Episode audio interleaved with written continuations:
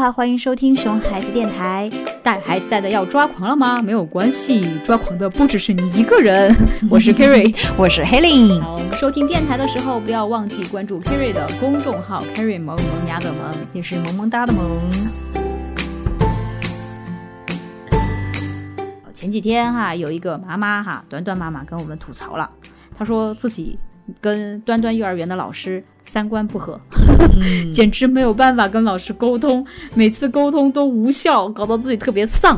哎，最近关于幼儿园的问题还真是特别多啊。对，然后这个啊，端端妈妈说哈，她说端端读的这个是个公立幼儿园嘛哈，在这个市里面已经算是数一数二了。对，是的，其实环境好，然后户外设备也多。伙食也没得说，而且老师呢也认真负责，啊，尿湿了或者是弄脏了衣服裤子啊，都及时更换，已经算是护理的非常非常好了，很 OK 了哈，啊，但是呢，他忽略了和幼儿园老师沟通的问题。哦，对他告诉我们，就是说端端刚上小班的时候哭了很长的时间嘛，然后在上幼儿园的第一周就回来问妈妈是不是呃不乖的小朋友，爸爸妈妈下午就不接走的呀？然后端端妈想着，哎，应该是孩子，呃呃，会不会是老师跟孩子说过类似的话嘛？但是又想了想，觉得才开学第一周嘛，才刚刚上幼儿园，然后应该是还没有安全感，而且因为端端的确也是比较敏感一点的小朋友。但是直到有一天，端端用本地话。学老师的口吻说：“不乖的小朋友是不准带回家的哟。”小朋友说方言真是萌翻了。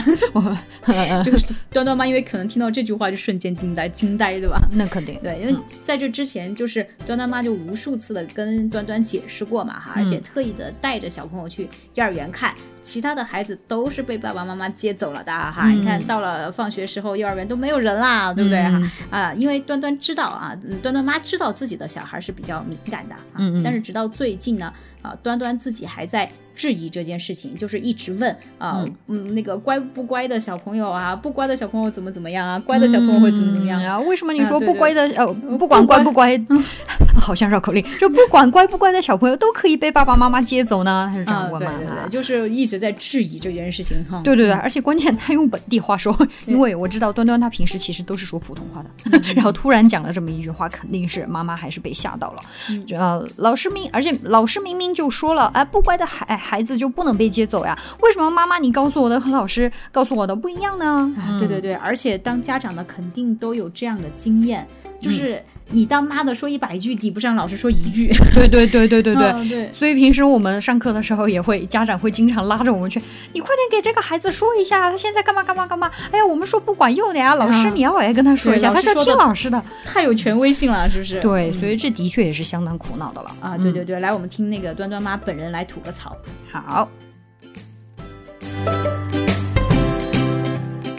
其实呢，我原来是没有太注意到老师的教育理念和沟通问题的，呃，但是现在想起来呢，也算是吃了哑巴亏吧。因为端端有一阵子呢，特别的害羞，他不愿意喊人。回来以后呢，有一天突然就说老师要把他关到小黑屋里面。哦，我当时听到以后我就很警觉，并且我也知道他要对这个事情的话非常的害怕。后来呢，我第二天就立马去找了老师。结果老师的言论直接就把我惊呆了。你知道老师怎么说吗？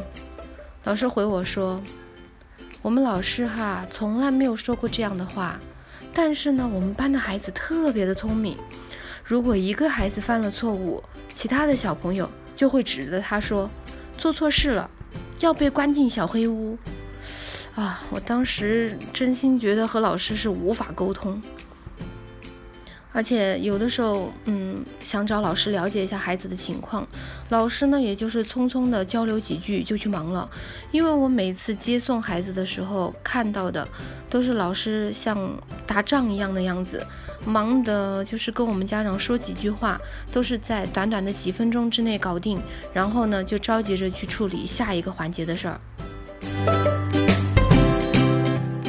其实和老师的沟通真的是很多家长都比较担心的问题嘛，哈，哎，你说那个和幼儿园老师沟通这件事情吧，其实说大不大，说小不小，哎，真的，对，因为你跟老师沟通不太畅快的话，哈，如果说不到点子上啊，哈，你觉得你小孩在幼儿园会受尽委屈吗？